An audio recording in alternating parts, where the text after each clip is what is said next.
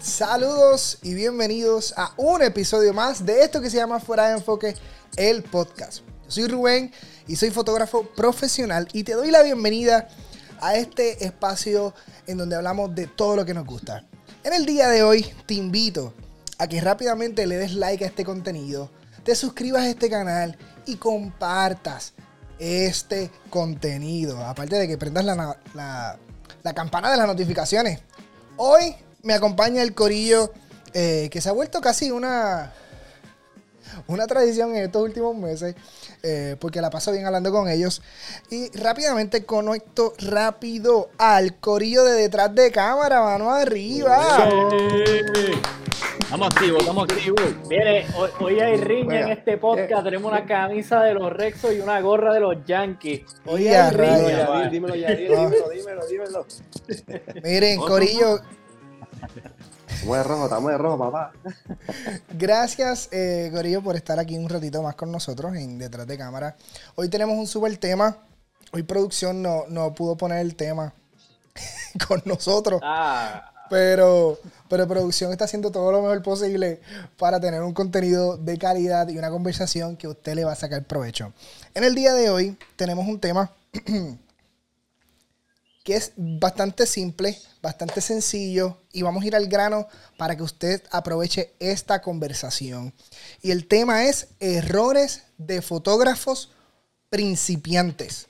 ¿Qué errores nosotros hemos cometido a lo largo de, de, de comenzar eh, nuestra travesía como fotógrafos profesionales que pueden ayudarte a ti, esta conversación, a que a ti no te sucedan o que intentes no, que no te sucedan, punto, that's it, que no te sucedan. Este, hoy me acompaña Luis Guillermo, Leo Enrique, Yadir Armando, David Aguilar. Eh, y más o menos como ya sé, ya yo sé cuáles son los, temas de las personas de lo que van a hablar.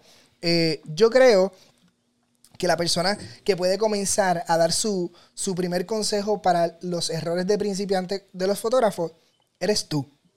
Eres tú. Ay, Dios. Presión, presión. No saben quién es. Leo Enrique. Leo Enrique Foto. Cuéntame, ¿qué error de principiante eh, te sucedió o, cuál es el, mejor consejo que puedes dar?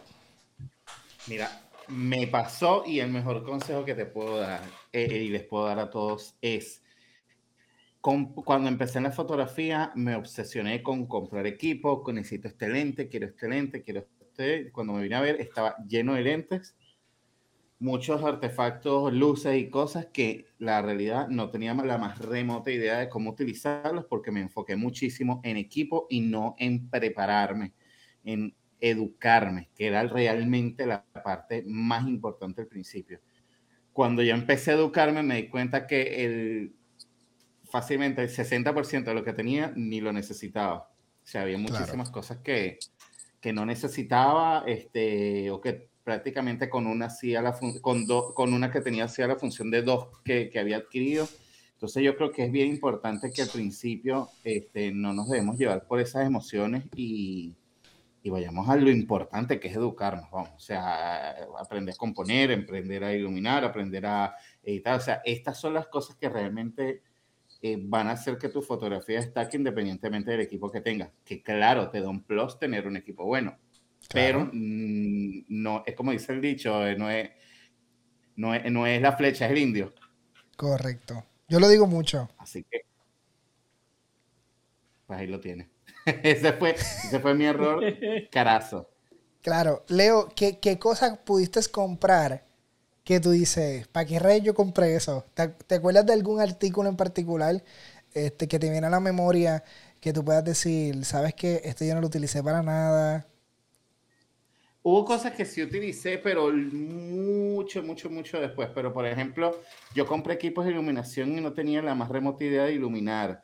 Este, compré, ah, mira, fíjate, compré un Octavox mega grandísimo, gigantesco que yo emocionado con mi Octavox y resulta que no, no podía abrirlo como tipo sombrilla, que lo abría yo solo. O sea, para abrirlo en una misión, o sea, lo utilicé el día que lo, que lo compré, genial, y era tan grande que no me lo podía llevar a las sesiones, porque es que era demasiado grande. Este, eh, y terminé vendiéndolo a precio de gallina flaca, ¿sabes? Espectacular, espectacular. Qué bueno que yo creo que todos los fotógrafos pasamos por esto. No- nos emocionamos Sí, con cualquier artefacto eh, y en ocasiones, en ocasiones son necesarios, en, en ocasiones no son necesarios. eh, pero de igual manera lo queremos porque un pana lo tiene y sentimos que es necesario. Yo lo tengo que tener en mi, en mi maleta. Y, y lo que hace es janguear con que él. tu- que tu fotografía va a tal cual, juras que tu fotografía va a dar un paso increíble por tener ese X eh, artefacto, objeto, y resulta que no todas las veces es así. Correcto, correcto. Qué bueno, qué, buen- qué buen consejo para ese rol de principiante. Eh, David Aguilar, Y ya. Eagle. Photography PR. ¿Qué rol de principiante eh, te sucedió o sientes que debes de aconsejar a, a- a estas personas que quieren vivir de la fotografía? Cuéntame. Mira, si, si hay una persona que quiere hacer de esto una carrera, un negocio rentable, algo serio, este, yo les recomiendo un mentor. Porque cuando tú estás empezando, eh, estás con muchas emociones y Yes. estás viendo todo tipo de trabajo y, y exactamente lo que se mencionó en el punto anterior, quieres comprar todo, o sea, estás embollado porque tienes una emoción. Pero precisamente, si tú te quieres evitar muchos dolores de cabeza, si quieres aprender de gente que ya ha recorrido eh, un poco, ¿verdad?, esta carrera y, y ser un poco más exacto, más, más atinado en, en- en tu fotografía, pues un Claro. mentor es la clave, porque es mejor cuando tú estás empezando preguntar y preguntar preguntar a que tú supo, suponer, ¿verdad? Este, de que esto debe ser así o debe ser así, yo pienso que debe ser así, y cuando vas a ver, pues mete la, la, pa- la pata. Claro. Aunque eso es inevitable, ¿sabes? Cuando uno está empezando, uno, uno las embarra. Este, pero eh, si quieres hacer de esto algo serio, de verdad, de verdad, pues un mentor eh, es la que hay. Y yo me pongo como ejemplo cuando conocí a Rubén, ¿verdad, Rubén? Claro. Sí, Que me claro. invitaste, que me invitaste a un cafecito y todo. ¿no? Yo me acuerdo cuando, cuando, cuando conocí a Rubén, lo que, Sacho, pregunta y pregunta y pregunta, y todavía hay cosas que yo tipo, le, le Claro. escribo y le pregunto, este, porque digo, si tú quieres seguir creciendo, tú te le pegas a alguien que tú sabes que puedes aprender. Así que si tú estás comenzando tu negocio de fotografía, búscate un buen mentor. Y, y yo creo, a- a- añadiendo a, a, tu, a tu comentario, es que Puerto Rico, y quiero hablar de Puerto Rico en particular, y esto yo lo he dicho en, en- en mensajes anteriores, en podcasts anteriores, en entrevistas, en donde por alguna extraña razón, este, los fotógrafos eh, en muchas ocasiones somos tan demasiado celosos y orgullosos que, que no nos atrevemos a preguntar. Uno, eh, nos sentimos que somos mejores que uno que el otro. Y, y la prepotencia o el orgullo, vamos a ponerlo así como, vamos a ponerle orgullo, el orgullo de, de querer saberlo todo, eh, nos limita a tener conversaciones espectaculares. Este, yo creo que este foro de, de detrás de cámara eh, da la oportunidad de, de- de esto mismo, de, compartir errores, de compartir experiencias que, que, no, que no nos restan, al contrario, nos suman. Y el hecho de tener un mentor te hace ver más grande. Te hace ver más grande eh, como, como, como persona. Y esto es en cualquier tipo de industria. Eh, obviamente hablamos de la fotografía, pero aquí en la industria de la fotografía, ten una persona que, que te ayude, que te ayude. ¿Ibas a Por decir eso, algo, por eso, sí, por eso, Rubén, es importante diciendo, ¿verdad? Esto que, que acabas de mencionar.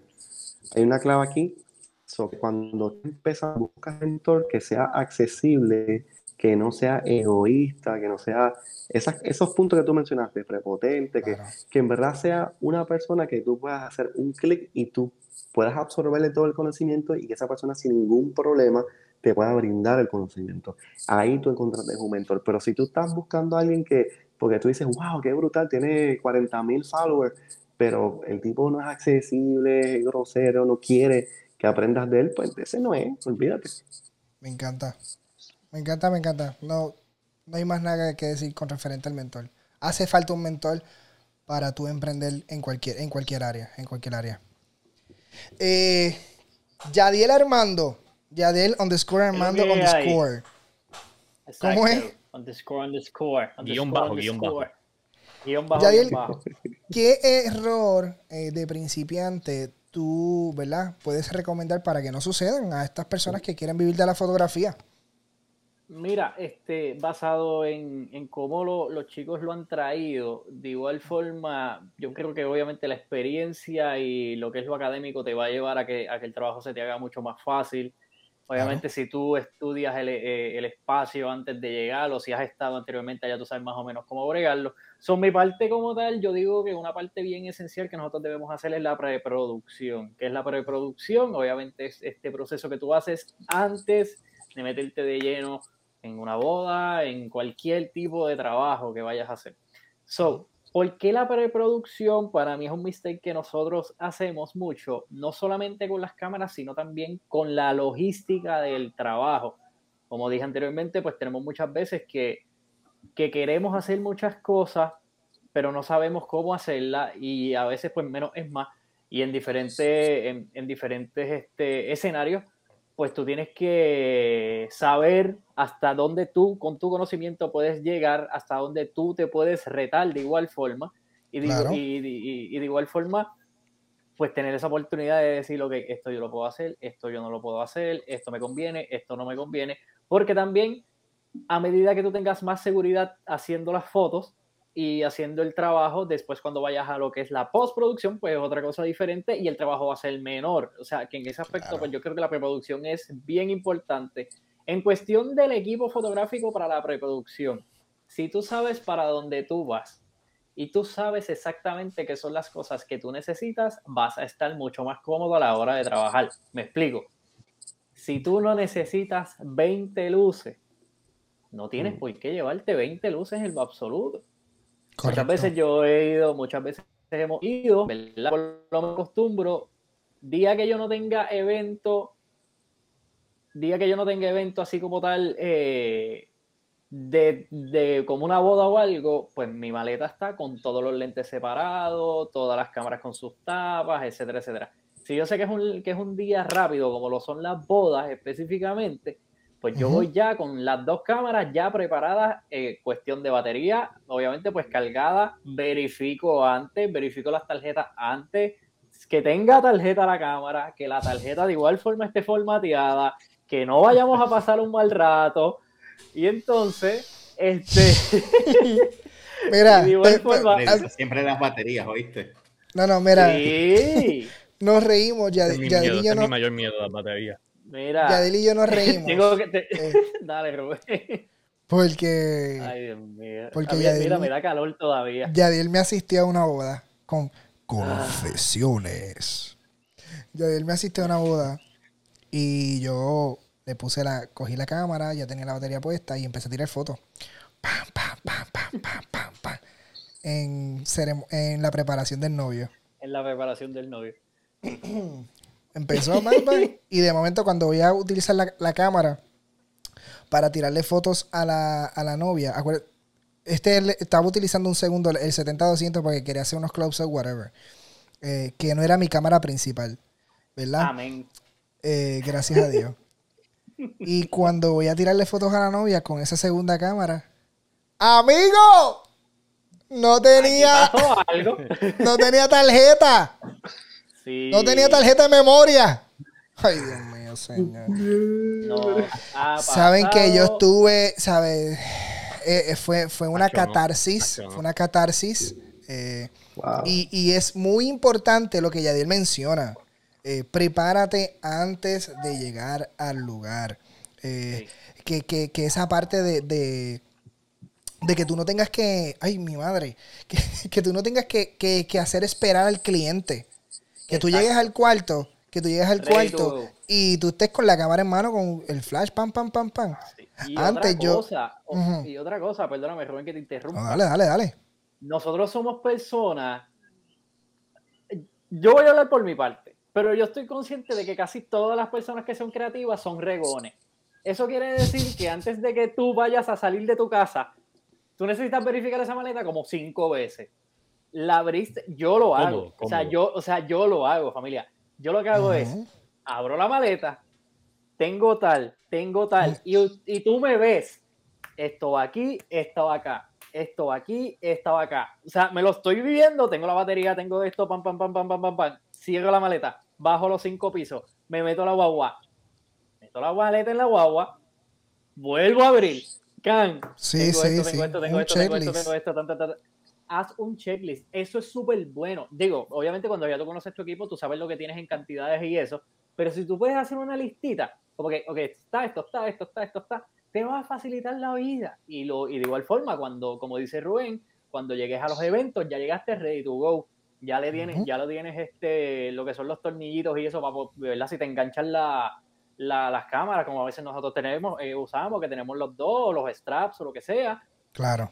Trata de prepararte bien antes de, y bien importante, obviamente sabemos que en, en- en- en cuestiones naturales, ¿verdad? Cuando me refiero a naturales, en, en cuestión de luz ambiente, de luz natural y eso, no todos los días son iguales, pero sí los espacios tú los puedes estudiar previo a lo que vayas a realizar. O sea, Claro. tengo, una, tengo una luz de ventana, pues ya tú sabes cómo bregarla porque lo has hecho anteriormente. A lo mejor la cortina te quita un poquito más de luz o de esto, pero ya tú sabes. Y muchas veces a mí me encanta algo que me ayudó mucho la educación específicamente, es que a mí yo voy a los sitios y yo digo, esto yo puedo correr con tanto, con tanto de ISO, tanta velocidad, tanto de apertura. Obviamente también dependiendo del tipo de trabajo que tú vayas a realizar, pero yo soy bien, o sea, a mí yo soy, yo odio las matemáticas y en ese aspecto me pongo bien matemático, como que yo creo que puedo usar esto con esto, con esto y yo creo que puedo tener algo. Y después cuando vayas a realizar la foto es un, tienes que hacer un, un este,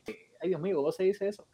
Como una calibración, una, una calibración mínima, porque ya tú, ya tú estás acostumbrando a tu ojo a que vaya a- aprendiendo a cómo leer la luz y cómo tú tener tu pensamiento crítico para poder realizar la, la foto antes de, de esto. Y esto es money, tiempo es dinero.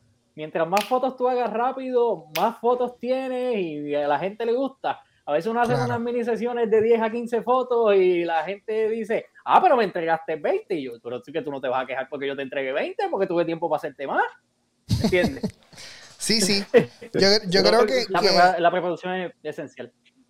Yo creo que el, el- tu consejo va atado a, a parte de lo que yo iba a mencionar. eh, porque yo estoy, yo quiero aconsejar a estas personas a, a la postproducción, a pensar en la postproducción. Eh, mencionas que el tiempo es dinero. Totalmente. En, en ocasiones tienes que reconocer cuántas fotos vas a tirar para saber cuántas fotos vas a editar. Definitivo. Y, y, y, y, y, y sabiendo eso, debes es, tener en cuenta de que cuando vas a tirar una foto, eh, sepa eh, que si yo puedo evitar ese pelito que está fuera de sitio, lo hago antes de tirar la foto. En ocasiones pensamos, ah, eso yo lo arreglo en Photoshop, ah, eso yo lo hago en Photoshop, ah, eso yo lo hago después. Y te tardas más porque tienes un, tienes, tienes un fluido de trabajo. Sí. So, so eso Sí. es bien importante. Mi- mira esto. So, a- aprovecho, aprovecho dentro de, de- de este consejo que, ¿verdad? Estoy, lo estoy compartiendo con, con Yadiel. Yadiel habla de la preproducción, pero es por, para hablar yo también de la postproducción. Pero dos cositas bien importantes que usted tiene que saber. Haga backup. A veces nos, conf- no- nos confiamos demasiado en nuestro equipo. Y nuestro equipo es tecnología, Corillo. Esto no es. eh, eh, Esto puede fallar. Tu cámara puede fallar. Tu computadora puede fallar. Tus memorias externas se pueden caer, se pueden romper. So, lo más conveniente en estos, en estos momentos es que tengas, una vez tú hagas una sesión de fotos, súbala a una nube y tenga una memoria externa. Téngalo por mínimo en dos lugares distintos para que no pase lo que, lo, lo que constan, no quiero decir constantemente, pero, pero llega un momento dado, a principio, no, a mí me pasó. A mí me pasó que yo perdía, que no, no, no, no, no llegué a perder fotos, pero sí andaba con la presión de que, espérate, yo subí estas fotos. Tenga un orden a la hora de, de, de cuando usted tiró las fotos, pues haga, haga un, un ritual con usted mismo. Tiraste las fotos hoy, pues hoy, antes de que se acabe el día, las subo a la nube y las subo a mi memoria externa. Sea, fiel a, sea fiel a esos principios de fotógrafos. Aunque llegues tarde y cansado, explotado, aunque hayas tenido 12, 13 horas de trabajo, es una ley, mano. Tienes que hacerlo porque en ocasiones, te, ¿sabes? Quizás, fotógrafo que me estás escuchando, no tienes mucho, no, ahora mismo no tienes mucho trabajo, pero explota, Dios va a bendecir tu, tu negocio de tal manera que vas a tener dos y tres eventos fines de semana y no te va a dar tiempo. Y si no tienes solamente, y si solamente tienes dos tarjetas, un truco que aprendí con, con Maidelin Inés cuando la entrevisté, eh, que les invito a que escuchen ese podcast. Ese fue mi segundo podcast. Está súper bueno, súper bueno. Pero algo que ella que aconseja es que ella, ella para la boda se lleva um, tres tarjetas. Tres tarjetas. O sea, se, se lleva cuatro. Se lleva cuatro. Dos, para la ceremonia y para la preparación y la ceremonia. Y aun cuando usted tira con esa primera tarjeta, la preparación y la ceremonia. Que si esas tarjetas se le pierden, pues usted le guarda la mitad del evento a la otra persona.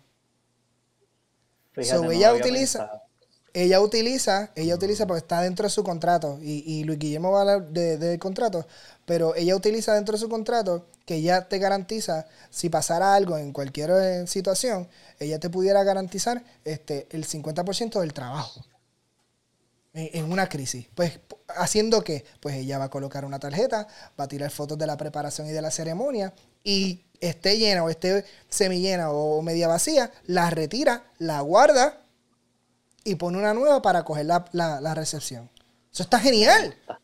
Eso está genial. Bueno, ¡Apunta! Porque está bueno, de verdad. Está buenísimo. Buenísimo. Así que nada, eh, voy a dejar eso ahí porque quiero que Luis Guillermo nos hable de el error de principiante. Cuéntame, Luis Guillermo. Mira, el error fue en mi segunda boda, mano. En la segunda boda eh, fue una boda por recomendación, otra eh, me llega por recomendación de otra persona y cometí el error de no cometí el error de no hacerle contrato a esta boda. Y fue la, mm. ha sido la única boda, escucha bien, la única boda a la que no le hice contrato. Error de principiante. Mi segunda boda, ese año, incluso ese año eh, que fue el año pasado, cerramos el año con casi 30 bodas, 20, y tanto bodas, más de 25 bodas. Y, esta, y esa segunda boda fue la única que no le hice el contrato.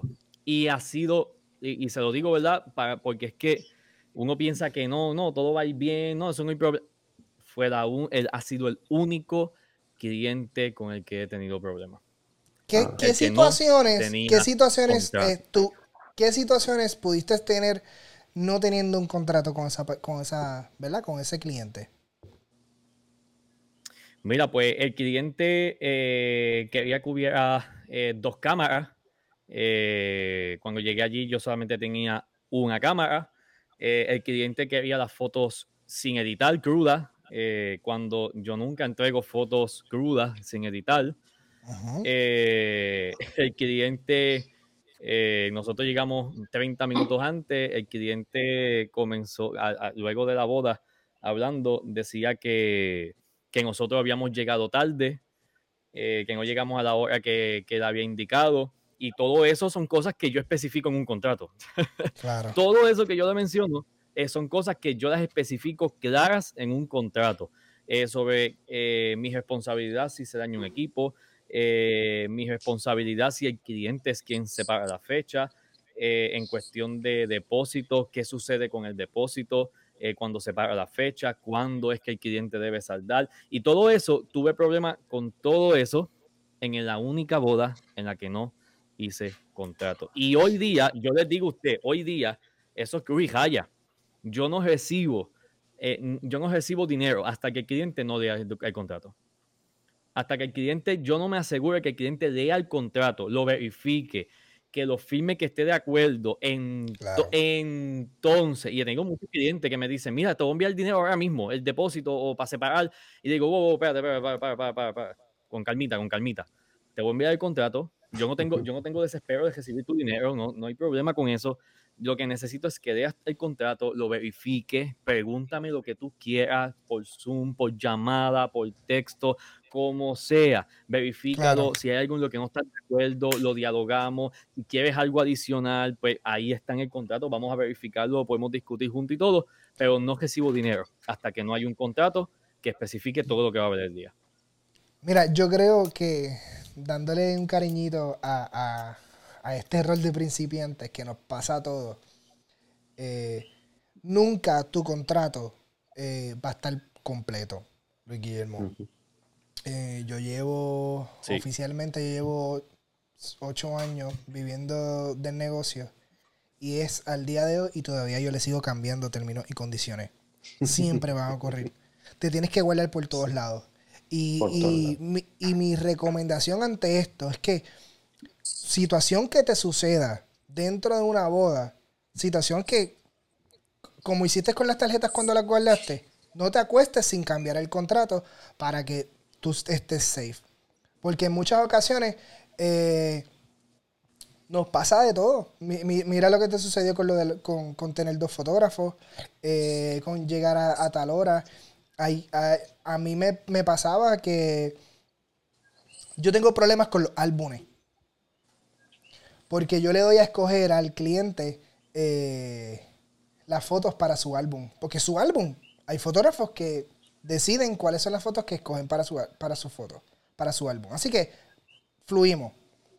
Pero he tenido situaciones en donde el, el los novios, como ya recibieron la foto, pues no se, se tardan a escoger las fotos del álbum. ¿Y qué yo hice? Pues dentro de mi contrato estipulé y puse, yo te voy a dar cierta cantidad de tiempo para que tú escojas las fotos del álbum. Si tú no las escoges, pues hasta esta fecha tú tienes y cancelamos el contrato y damos por concluido. Y así te salva. Porque me, llegó a pasar un año, dos años, dos años después de la boda, tres años después de la boda. Ah, mira, ¿cuándo, voy ¿cuándo puedo recibir las fotos del álbum? Eh, ¿Cuándo puedo recibir el álbum? Y yo, ¿qué? Y ese chavo gastadísimo ya. Y, y, y, eso, y esos chavos no, no existen. Eso está, vera. Gastadísimo, gastadísimo. Coqui, este, yo creo que es muy importante que cuando, cuando el fotógrafo esté comenzando, las cláusulas siempre las tire al favor de él. Siempre, porque el contrato es eso es una, una, protección para ti como compañía. Y aunque van a haber cláusulas ahí que obviamente van a favorecer al cliente ¿verdad? sobre tus servicios, pero siempre, eh, aunque haya una cláusula que parezca favorecida, favorecida al cliente, detrás de eso tiene que haber un reto para ti. Este, y como dice yo también en lo personal hemos actualizado el contrato varias veces porque nos encontramos con situaciones que dicen, ok, aquí tenemos que asegurarnos. Yo creo que, yo creo que eh, eso es otro podcast. Términos y condiciones que necesitemos para, para en nuestro contrato oficializarlo. Es buena, este, esa es buena. Así que yo creo que lo vamos a poner en, el, en el sobre el papel y me están, me están tocando la, me están tocando la, mi hijo me está tocando la puerta. Así que yo creo que ha sido un súper buen tema, familia. Este, ¿qué, ¿Qué rol de principiante, de fotógrafo que nos sigues, sientes que, podemos educarnos juntos? Que para que otras personas le pase, escríbenos en la caja de comentarios. No sin antes mencionarles que sigan a todo este corillo por las redes sociales, a Luis Guillermo Foto, a Leo Enrique Foto, a, Yadiel underscore Armando de Score, a Eagle Photography PR. Y Corillo, no será hasta la próxima. Déjame aquí. Gracias por estar este contenido. Nos vemos. Dale like, suscríbete. Hacho, anda, que estamos haciendo esto para ti. Para que la pases bien. Porque esto lo hacemos para divertirnos. Nos vemos en la próxima. Suavecito por ahí. Check it out.